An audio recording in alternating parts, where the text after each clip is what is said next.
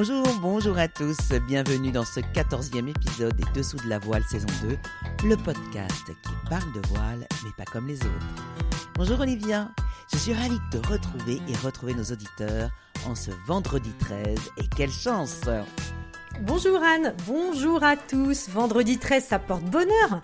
Également très heureuse de vous retrouver, chères auditrices et auditeurs.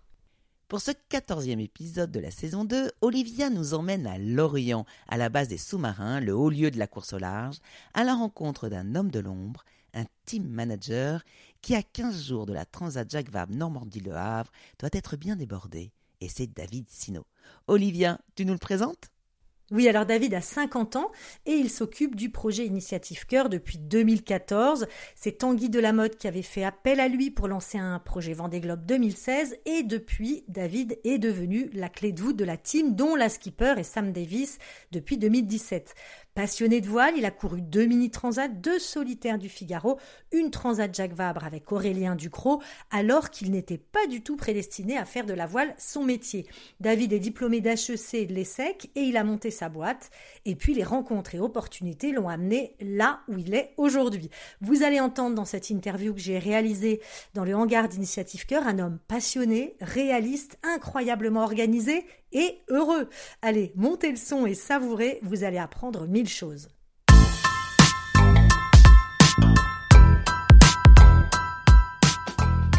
Bonjour à tous, je suis à Lorient-la-Basse dans le hangar euh, Glorieux 2, celui de l'IMOCA et de toute l'équipe euh, d'Initiative Cœur et de Sam Davis avec David Sino, euh, team manager. Bonjour David, merci de nous accueillir dans l'antre d'Initiative Cœur. Comment vas-tu et quel est le programme du jour à deux semaines du départ de la Transat Jacques Vabre Normandie-Le Havre? Bah écoute, ça va très bien. Euh, toute l'équipe là d'Initiative Cœur est, est mobilisée. On est, on est content parce que euh, on a fait une belle, une belle saison de préparation, euh, qui est une, une, saison en double. Hein. Donc en plus, on a eu un changement de co-skipper pendant la, la, préparation. On a commencé la saison avec Nicolas Luneven, euh, qui est quelqu'un avec qui on travaille depuis deux ans. Il avait déjà fait la Jaguar en 2021. Il a eu l'opportunité de, de, réaliser son rêve. Il va être sur le Vendée Globe à la barre de le PRB. Donc euh, on était juste content pour lui, mais ça nous a obligé à nous, à nous reconfigurer un peu. Et on a accueilli euh, Jack Boutel, qui va être le co-skipper de Sam pour la Jacques Vabre. Ils ont fait un azimut superbe, donc on est, puis c'est un, un très chouette gars, donc euh, il y a une bonne, euh, il y a de bonnes vibrations dans l'équipe.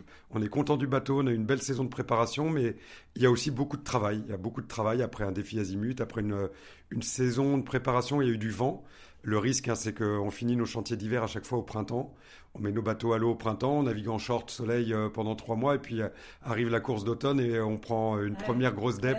Et souvent, ça fait un peu mal au bateau. Là, ça n'a pas été le cas. Il y a eu trois courses euh, la Bermude, le défi Azimut et le Fastnet. Et les trois, il y a eu du vent. les trois, on a fini à la cinquième place. Donc, je dirais, on est enthousiaste, on est impatient et tout va bien. Alors David, pour mieux comprendre ton métier, euh, moi j'aimerais que tu nous expliques quel est le rôle d'un team manager. Ah, il, est, il est varié. Je pense qu'il y a autant de rôles de team manager que d'équipe et que de team manager. Pour une raison simple, bon, déjà c'est qu'on est tous différents, mais aussi que les projets sont structurés différemment. Il y a des projets qui font partie de l'entreprise sponsor, il y a des projets qui sont euh, indépendants, il y a des projets qui ont été montés et sont gérés directement par le skipper. Euh, mais dans, dans, mon cas, il y a dirais il y a trois grandes parties. Euh, la première, c'est de réunir les financements, de gérer une entreprise et son budget, euh, donc de nouer ou de renouveler les partenariats au cours du temps pour que le projet soit financé. Le deuxième, c'est de monter une équipe. Euh, il n'y a pas de projet de course au large sans une équipe, donc il faut trouver les bonnes personnes, les bonnes compétences, la bonne alchimie au sein d'Initiative Cœur. Moi, j'ai la chance, depuis dix ans de ce projet, on a vraiment euh, quelques collaborateurs qui sont là avec moi presque depuis le début. Euh, donc on a un, noyau dur qui connaît bien le projet, avec lequel on se fait euh, énormément confiance. Mais on a aussi du 109 qui arrive. C'est bien d'avoir un bon équilibre entre les deux. Et puis la troisième partie, c'est d'essayer de faire les bons choix. c'est en permanence. Nous, on a une taille de projet, je dirais, intermédiaire. On ne peut pas se permettre de trop se tromper. On ne peut pas faire euh, entrée, plat, fromage, dessert. On essaie quelque chose. Si ça marche, tant mieux. Si ça marche pas, on défait, on refait. Donc euh, mon rôle, c'est aussi d'essayer de challenger en permanence avec mon équipe les choix techniques euh, que l'on va faire pour dire, ben, ça, j'y crois. Ça, je pense pas que ça va avoir assez d'impact. Ça, c'est cohérent avec le projet, d'essayer d'avoir une cohérence d'ensemble. Ça, ça l'est moins. Donc, je dirais que c'est les trois rôles les plus importants. Et puis ensuite, il y a tout un tas de missions euh, au fil du temps qui sont euh, l'activation avec les sponsors, donc faire vivre, le projet auprès des sponsors, auprès des équipes, euh, hum, le travail de coordination avec les équipes de communication, parce qu'on a un projet un peu particulier, on a trois co-sponsors et une cause, celle de mécénat chirurgie cardiaque que l'on... Voilà, et donc il faut s'assurer que avec des identités très différentes. Nos sponsors sont très différents, des tailles d'entreprises différentes, des cultures d'entreprises différentes, des raisons d'être dans le projet différentes. Bah, il faut s'assurer aussi que tout le monde y trouve son compte. Ça fait combien de personnes en tout alors? On est une dizaine de personnes à l'année. Et puis pendant les périodes de chantier, pendant l'hiver, on monte à 13, 14, 15 personnes. L'hiver et le printemps dernier, on était beaucoup plus nombreux parce qu'on a un nouveau bateau qu'on a construit en grande partie au sein de l'équipe dans le hangar là qui est euh, juste derrière nous. Euh, et, c'est vrai que là, on est monté quasiment à une vingtaine de personnes puisqu'on a vraiment acheté euh, le composite du bateau, mais à l'état le plus brut et le plus simple possible. Et même l'intégration, y compris de toutes les pièces composites et de tous les systèmes et de toute l'électronique, a été fait ici par le team Initiative Cœur. Donc, est-ce qu'il faut savoir tout faire et tout comprendre de la technique quand on est team manager? Est-ce qu'il y a une formation ou c'est un autodidacte complet? Non, alors euh, tout faire et savoir tout faire et tout comprendre, non. Tout faire, non. Tout comprendre, oui. En tout cas, c'est ma perception. Je ne sais pas tout faire et heureusement, parce que sinon on n'en serait pas là avec ce joli bateau.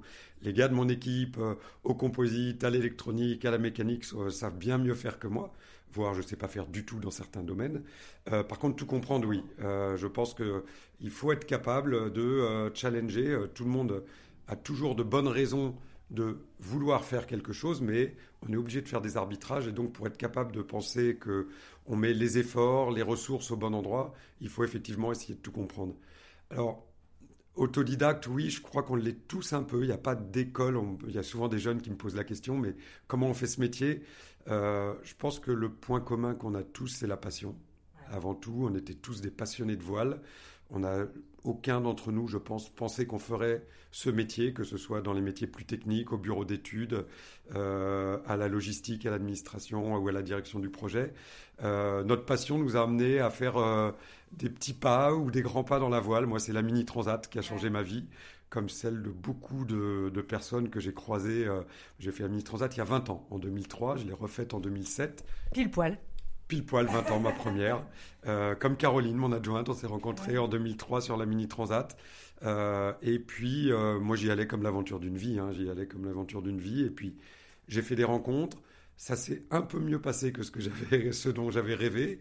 Donc, forcément, on se découvre des envies, des envies de, de, refaire. La deuxième fois, ça s'est encore un peu mieux passé. Donc, bah, tout ça fait un tas de rencontres. Et puis, et puis la passion, le fait de toucher du doigt ce milieu fait que j'ai jamais été capable de revenir complètement à des métiers euh, plus classiques ou peut-être plus sérieux, plus costard cravate auxquels je me, je me destinais à l'origine. Alors justement, c'est marrant parce que ça allait être ma question d'après. Quel conseil donnerais-tu à un jeune qui rêve d'intégrer une équipe comme celle-ci, euh, éventuellement faire le même métier que toi? Tu, tu m'en as touché deux mots. Quel conseil tu donnerais? Vive sa passion, c'est un peu ça? Moi, je dirais de faire la mini transat. je suis très sérieux. C'est moi, j'ai adoré cette course pour une raison simple, c'est que c'est en raison des rencontres qu'on y fait. En fait, on rencontre des gens qui n'ont rien à voir les uns avec les autres. Leurs parcours n'ont rien à voir. Il y a des gens qui sont des purs aventuriers, des, des gens qui vont, qui vont avec trois bouts de ficelle, des gens qui ont des parcours professionnels déjà très établis, avec beaucoup de réussite. Et tout le monde y va par passion.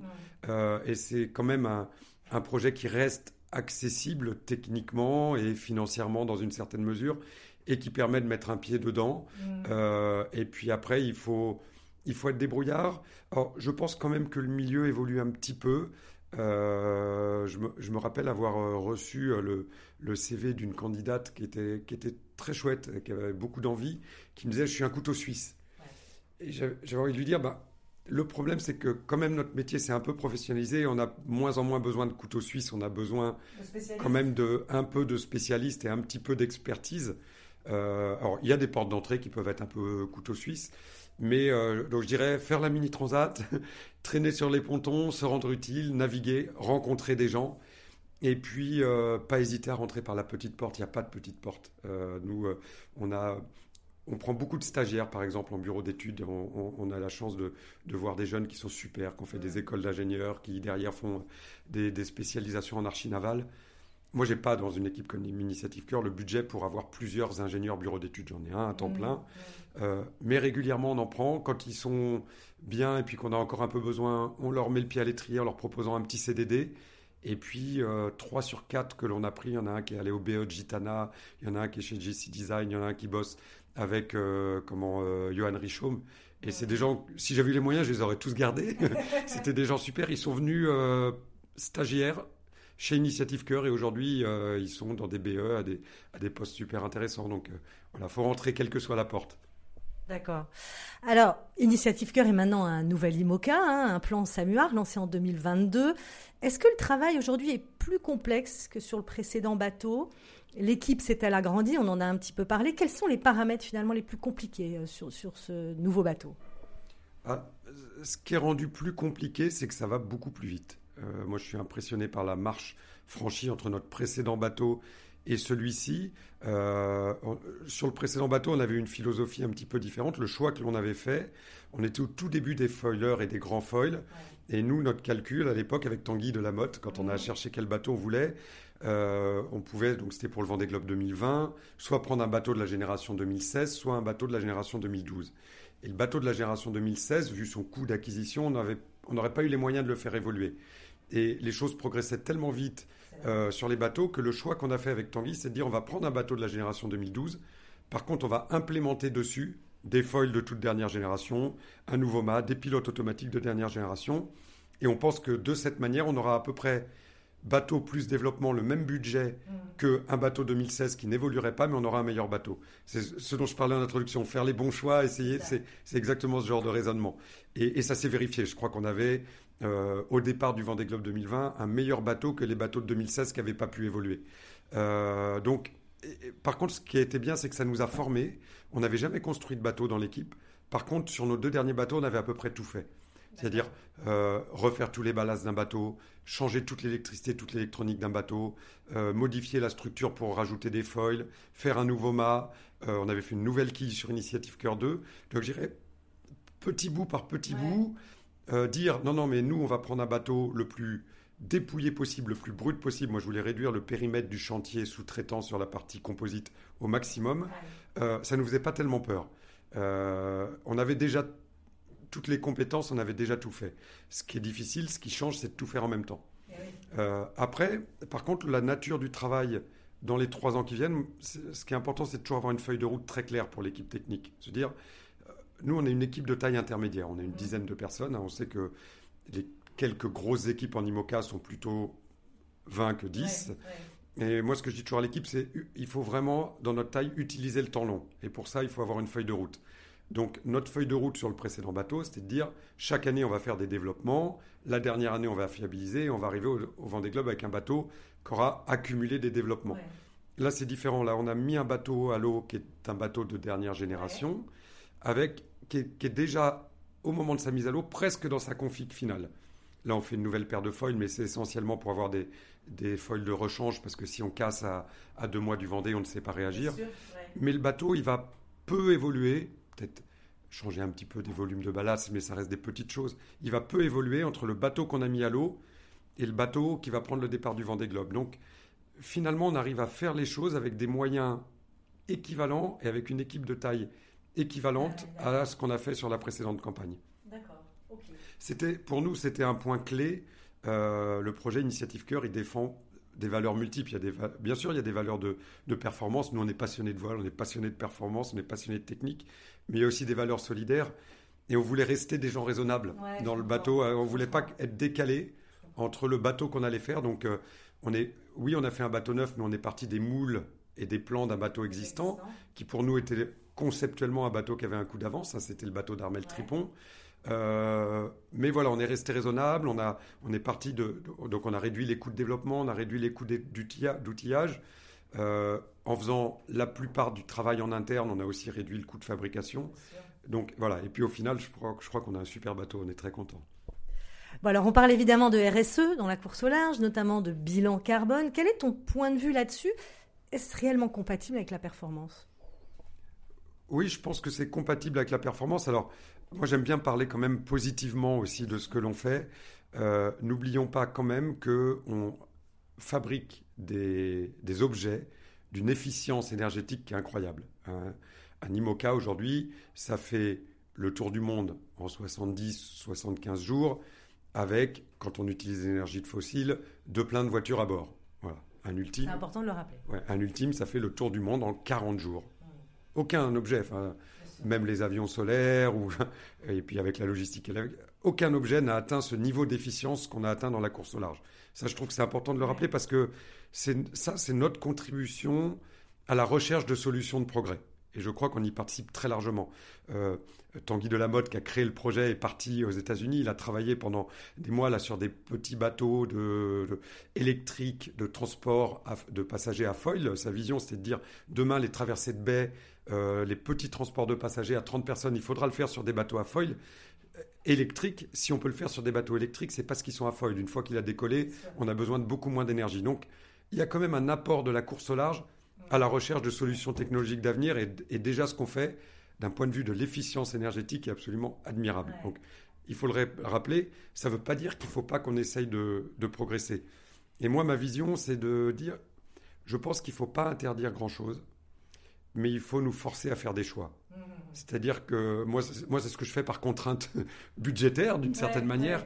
Mais euh, je pense qu'il faut qu'on aille dans cette direction, c'est de dire, on ne peut plus tout accumuler et faites des choix. Choisissez où vous voulez mettre votre, vos dépenses. Et c'est étroitement lié. Plus on dépense, plus on, a plus on consomme et plus on a d'impact euh, carbone. Donc, euh, je donne un exemple. Par exemple, moi, je, suis pour la mise en place d'une solution d'éco-crédit qui consistera à dire, OK, vous avez un volume. Si vous mutualisez vos moules, vous consommez moins d'éco-crédit que si vous faites chacun un moule pour faire le même bateau. Si vous faites trois paires de foils, vous pourrez faire que deux jeux de voile au ah, prochain Vendée Globe.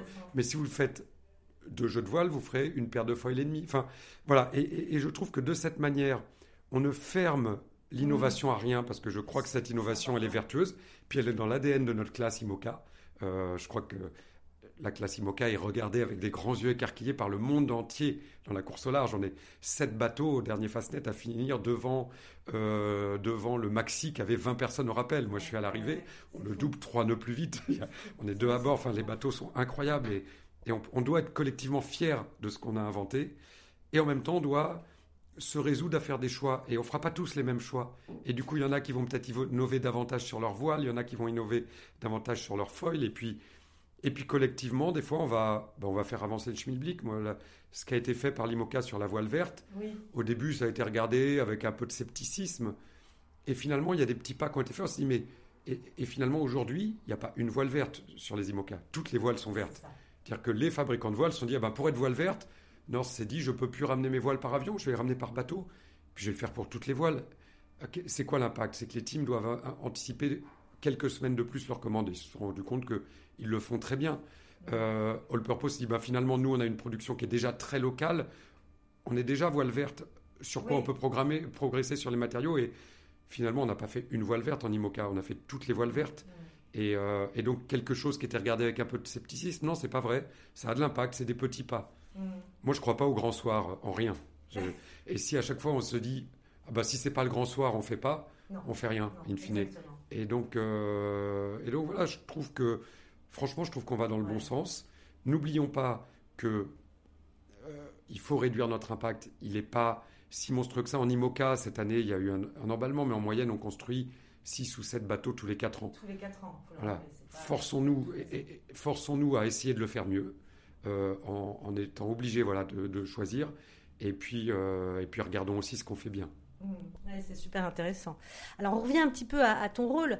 Quand Sam est autour du globe, euh, Sam Davis, euh, ou sur une transat, comme ce sera le cas bientôt, euh, comment ça s'organise le suivi à terre?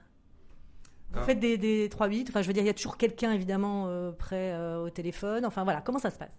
Ouais, alors moi je fais les 5-8. Sam, Sam me dit Je crois que tu dors moins que moi quand je suis en mer. Donc, non, il y a effectivement une astreinte permanente. Euh, donc euh, d'une partie de l'équipe. Euh, Joseph, notre directeur technique, doit être joignable à tout moment, mais le reste de l'équipe sait qu'elle doit l'être aussi parce que chacun a son domaine d'expertise. Et si Sam a un, souci d'ordre structurel, le BE et Sam Sam qui s'occupe du composite doivent pouvoir être, être disponibles. Euh, moi, je suis en permanence connecté au bateau. Et la difficulté, on, on, progresse avec le temps, c'est aussi d'être capable de décider vite et bien. Et moi, par exemple, je sais que j'ai demandé à l'équipe qu'il n'y ait aucun échange entre Sam et le bateau dont je ne sois pas en copie. Parce que si un problème se dégrade, si on prévient au moment où ça s'est dégradé, j'ai pas eu tout l'historique de mais comment, mais on est parti d'où, on a commencé quoi, c'est quoi la, crainte de quoi a-t-on peur? Et pour décider vite, autant être en copie. Euh, donc, euh, donc voilà, il y a toute cette partie de relation entre le bateau et l'équipe. Ça, mais on n'a pas de point régulier. C'est à sa demande. Elle sait que nous on est là euh, et qu'elle peut nous demander à peu près ce qu'elle veut, mais on n'a pas de rendez-vous tous les matins à 10 h et on fait un petit call avec Sam. Donc c'est comme ça que ça se passe. Euh, on a un groupe de discussion avec elle et on a un groupe de discussion entre nous aussi. Parce que des fois, on peut aussi être, nous, être dans la réflexion. Et dans la, dans la ce qui va avec la réflexion, c'est le doute. Et Sam n'a pas à être en copie de tous nos doutes, de tous nos états d'âme, parce que ça peut être et ça peut être anxiogène pour elle. Par contre, quand on va lui communiquer quelque chose, c'est qu'on est extrêmement confiant avec ce qu'on lui communique. Et après, il y a une autre partie dans mon rôle qui est aussi de faire vivre le projet. Donc avec les équipes de communication, avec les sponsors, aller dans les entreprises. Il m'arrive de faire des visios avec le bateau, mais il n'y a pas que la visio. Euh, il s'agit aussi, moi, d'expliquer la course au bateau, de la rendre lisible, de la rendre compréhensible. Je me, je me, filme aussi où je fais des petites analyses toutes les mmh, semaines de la course pour essayer de rendre pour le grand public visible et compréhensible ce qui se passe sur l'eau. C'est bien d'ailleurs, c'est très bien ce que tu fais. Mais c'est un sacré boulot, hein. c'est hyper complet hein, euh, ce que tu fais, c'est passionnant en même temps. Hein. Euh, alors, quel souvenir fort tu retiens depuis que tu accompagnes Initiative Cœur? Est-ce qu'il y a un souvenir? Enfin, j'imagine qu'il y en a plein. Voilà, là maintenant, là, je te, je te voilà, quel souvenir tu, tu me dirais? Bah, le, le, souvenir le plus fort, c'est quand on va chercher quelqu'un euh, qui revient d'un tour du monde. Donc, malheureusement, on l'a pas vécu avec Tanguy parce que on a cassé le haut de la, du mât voilà, assez rapidement. Euh, c'est vrai que l'arrivée de Sam lors du dernier Vendée Globe, même si c'était une arrivée hors course, euh, pour moi émotionnellement c'était un moment très fort parce que euh, c'est un mélange ultra complexe d'émotions très fortes, d'accomplissement parce qu'elle avait ramené le bateau, parce qu'on avait réussi à faire vivre le projet, parce qu'on avait sauvé 102 enfants grâce à cette décision de continuer hors course. C'est une décision qu'on avait anticipée. Euh, si on a pu le faire, c'est parce que ça avait été travaillé en amont, en équipe. Sinon, sur le coup de la déception, on ne peut pas prendre une telle décision. Ah, on en avait parlé avec Sam dit et si Et si, ben, et si on fera tout pour aller au bout? Donc ça, c'était, ça avait été préparé d'une certaine manière. Euh, c'était l'accomplissement de quelque chose dont on peut être fier parce qu'on l'avait aussi travaillé. Et en même temps, une déception énorme. Voilà, on avait travaillé quatre ans pour autre chose que ça. Moi, je, dans l'âme, dans mon fond, je suis un compétiteur. Euh, j'aime gagner, j'aime être devant. Et, ce mélange d'émotions, on était en Covid, le public avait finalement bravé, et puis les interdits avaient sauté, et on a eu une arrivée magnifique, il faisait beau. Et voilà, ce mélange d'émotions positives et de déception qui était très présente, euh, ouais, c'est clairement le moment le plus fort. C'est sûr que ça doit faire un drôle de truc. Alors, on va parler un peu de toi, de ton parcours. Alors, d'où viens-tu et comment es-tu arrivé à ce poste? On en a un petit peu parlé, la Mini Transat a été euh, un facteur clé. D'où tu viens, euh, David? Moi, j'ai grandi en région parisienne euh, et je suis un petit Parisien qui, par euh, un grand-oncle, des vacances au Sable d'Olonne, alors les Sables d'Olonne déjà, fait de la voile l'été. quoi. Mais très vite, j'étais le petit qui fait de la voile qui est un peu plus mordu que les autres. Quoi, voilà. Donc, donc je passais euh, mes étés à faire ça. Et puis quand j'étais pas, euh, quand je retournais euh, dans ma région parisienne, je passais mon temps à lire Wind Magazine, Voile Voilier. voilà. Bateau. Bateau. j'étais un petit peu, un petit peu obsessionnel. et puis jusqu'à l'été, je faisais les, régates promotionnelles en planche à voile. J'avais mon 4-7 avec mon frère. on, faisait ça. Et c'est pendant mes études que j'ai eu envie, euh, comme je disais, d'aller voir quand même un petit peu au-delà de la, au-delà de la ligne d'horizon. Euh, dès que j'ai eu un job avec mon premier salaire, je me suis endetté sur 7 ans pour prendre. Attends, je reviens. Des études de quoi et quel premier job? Euh, J'ai fait des études à l'ESSEC, donc des études de, des études de commerce. Et puis mes premiers jobs, ça a été dans le conseil en stratégie. Donc c'était très très sérieux. Et puis ensuite dans l'internet. Euh, jusqu'à ce que là, ma passion pour la voile m'a rattrapé un petit peu parce que je suis allé chez, chez Sport Ever quand euh, ah Patrick Chen a monté Sport Ever et que Sport Ever a travaillé avec euh, Bruno Perron à l'époque pour essayer d'aider un petit peu The Race à avoir un bateau de plus en, en, sponsorisant modestement le bateau de Loïc Perron à l'époque. Donc, donc voilà, ça vient de ça, ça, vient de là. Et puis cette aventure Sport Ever a pas, c'est pas terminé comme je le voulais pour moi. Et c'est là, j'avais écrit dans un petit carnet déjà en, en 99, alors que j'étais dans mon cabinet de conseil, je ferai la Mini Transat 2001. J'ai pas réussi en 2001, j'avais pas encore euh, réussi à m'affranchir de, de, mes envies de carrière. Et, euh, et, là, quand ça s'est terminé avec Sport Ever, j'ai dit allez, j'y vais. Et donc là, j'ai fait la Mini Transat 2003. Et euh, avec euh, mon ex-femme, à l'époque, on a déménagé, on a quitté Paris. On est, on est venu s'installer en Bretagne. Moi, j'avais acheté très vite aussi une petite maison à Locmariaquer. En fait, je mettais tout en place pour, ah pour pouvoir vivre. Donc, euh, et donc, on est venu s'installer dans, dans l'Ouest, à Nantes au début, parce que c'est là qu'elle a réussi à se faire muter. Mmh. Et puis, et puis, je suis. J'ai jamais quitté l'Ouest, j'ai jamais quitté la Bretagne. J'ai j'ai fait une mini transat, j'ai monté une entreprise à Saint-Malo dans, dans, les énergies renouvelables déjà à l'époque. Ah je faisais des allers-retours entre ma passion et mon boulot. Et c'est comme ça que ça s'est fait. Et puis euh, jusqu'à comment le, le, déclenchement se fait, c'est que euh, en 2007, je fais, la, je fais la mini transat, donc je rencontre Tanguy de la Motte sur toute ma campagne préparatoire, qui est devenu un ami. Euh, je retourne travailler quand même après ma mini transat parce que j'avais créé une entreprise qui se développait bien, donc il fallait s'en occuper. Je la vends en 2010-2011, un peu vite. Et puis, donc, du coup, après, je me dis, bah, qu'est-ce que je vais faire? Bah, Allez, je vais faire la solitaire du Figaro. J'avais eu quelques problèmes personnels, j'avais divorcé, j'avais bon, quelques, quelques désillusions. J'étais un petit peu cabossé en 2011. Euh, donc, je me dis, allez, je vais, faire la, je vais faire la solitaire du Figaro parce que je m'étais toujours dit que dans mon parcours de marin, il y avait quatre courses qui me faisaient rêver la Mini Transat, la Solitaire du Figaro, la Route du Rhum et le Vendée Globe. Bon, il y en a deux que j'ai toujours pas coché. je vieillis un peu. J'ai fait une Jacques Vabre aussi. Mais donc, je fais la Solitaire du Figaro en 2011 et 2012. Et puis, c'est euh, après que Tanguy vient me proposer euh, de m'occuper de son projet parce que il avait fait, je dirais, un Vendée Globe qui était qui moi m'avait beaucoup interpellé, mhm. qui était un Vendée Globe magnifique euh, parce qu'ils avaient inventé quelque chose avec Initiative Cœur. Et puis en plus, moi je connaissais le compétiteur Tanguy. Je me rappelle euh, en mini, on passe en tête euh, une fois à Belle-Île, l'un contre l'autre sur, un, sur une Transgascogne. Enfin, je, sais ce qui, je savais ce qu'il vaut sur l'eau. Et il avait un très vieux bateau en 2012, mais il fait une trace magnifique avec ce vieux bateau, avec un niveau d'engagement sportif qui était énorme. Et, et bon, il a, à 15 jours de l'arrivée, il casse, il tape, il perd beaucoup de temps, mais il est en 94 jours sinon sur le pingouin. Donc euh, voilà, il y, avait, il y avait aussi ça qui m'avait beaucoup plu. Je me dis, tiens, il n'y a pas que, il a pas que le, côté grand public, il n'y a pas que le côté solidaire. Et Tanguy, il a aussi mis de l'engagement sur l'eau. Et, euh, et, voilà, il me propose en fait de, de le rejoindre parce qu'il veut faire grossir le projet, il veut que le projet soit plus ambitieux.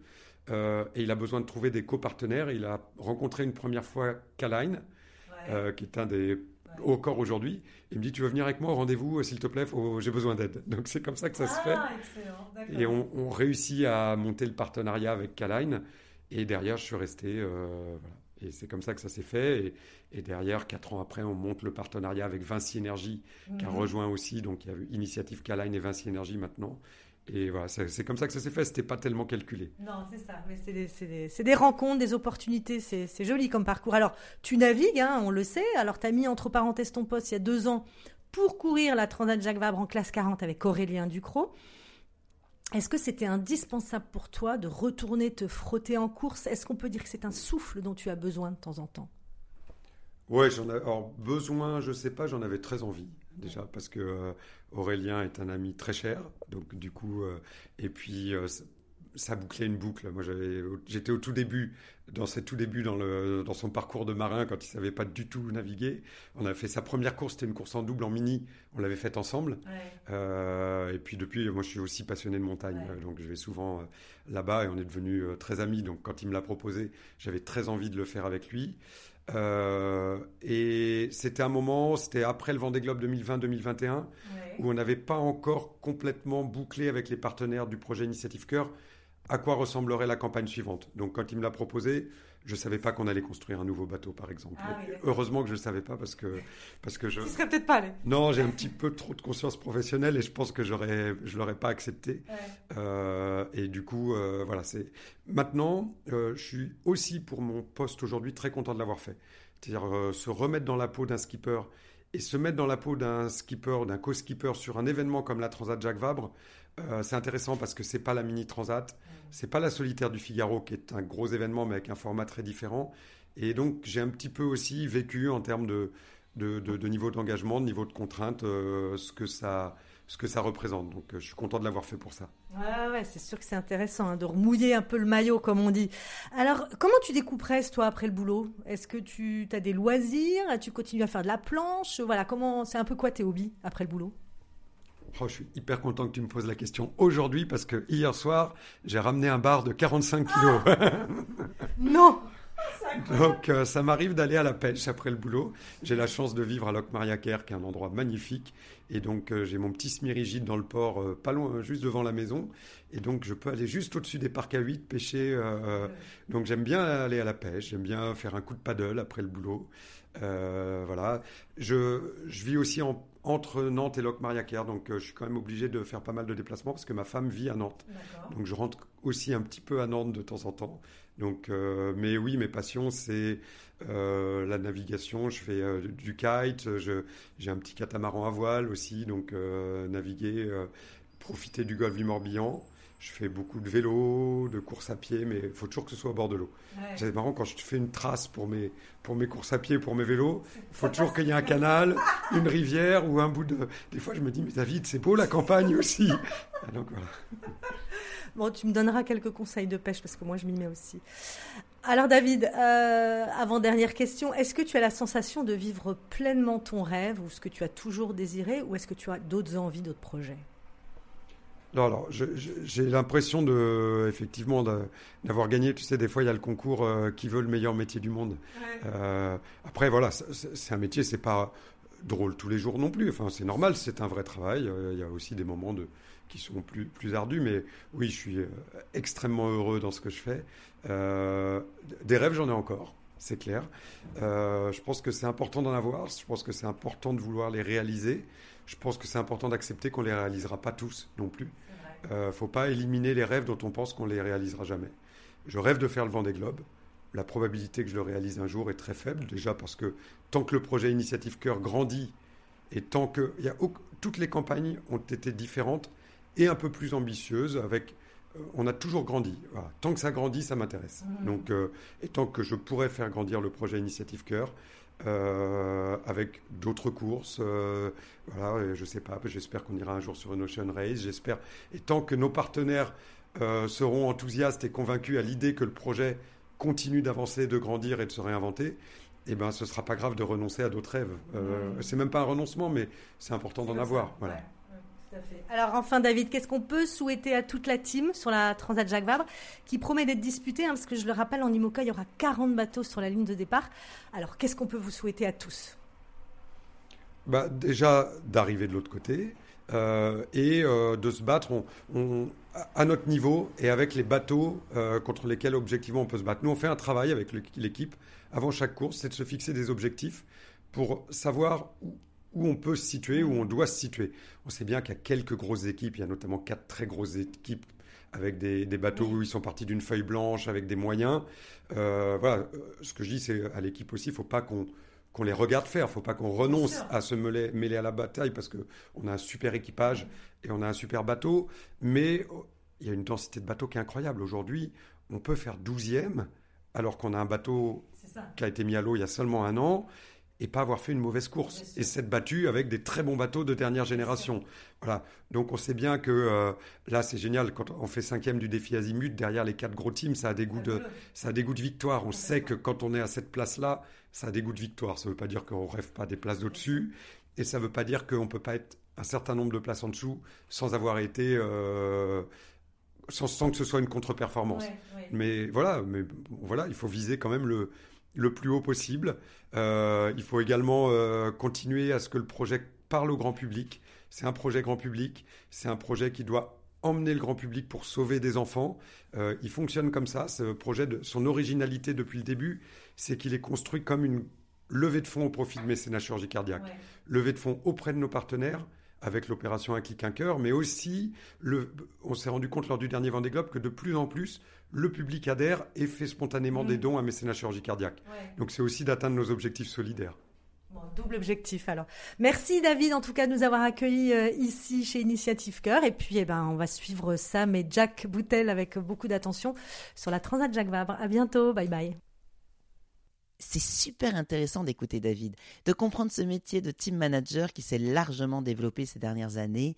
Et lui, comment il en est arrivé là? Ce métier, en fait, c'est comme être un chef d'entreprise, il manage, il gère, il accompagne. C'est vachement riche comme entretien, tu n'as pas dû t'ennuyer, Olivia. En tout cas, merci, merci de nous l'avoir fait découvrir. C'est vrai, et les skippers solitaires le disent très bien. Sans eux, sans ces hommes et femmes de l'ombre, ils ne pourraient mener à bien ces projets de course au large tellement exigeants au niveau de la préparation. C'est donc toute une équipe qui est derrière un résultat, un podium ou une victoire.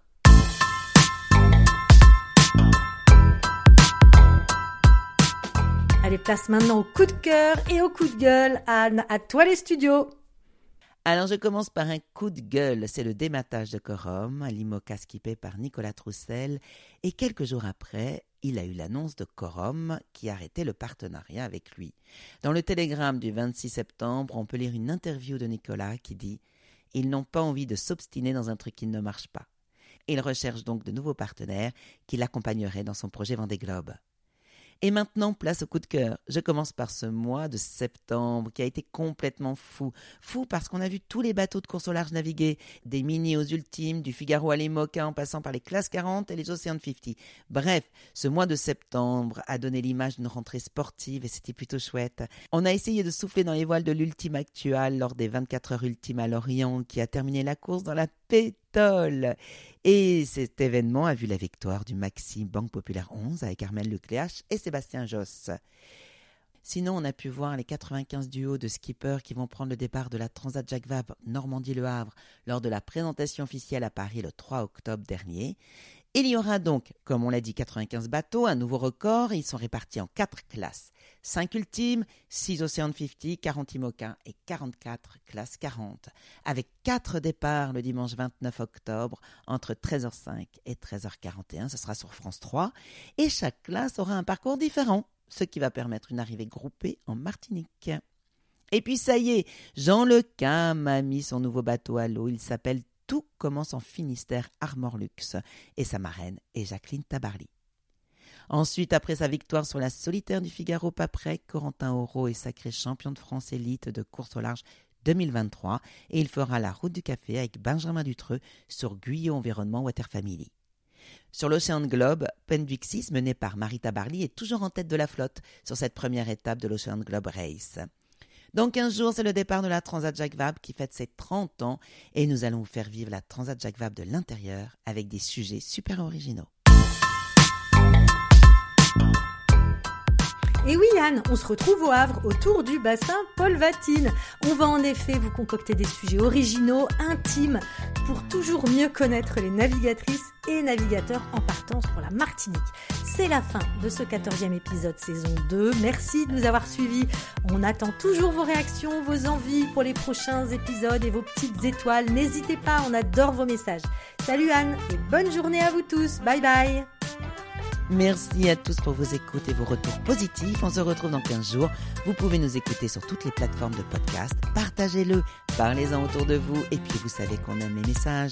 On en reçoit beaucoup d'ailleurs, alors n'hésitez pas à nous en laisser sur Facebook, Instagram ou Twitter. Salut à tous et à très vite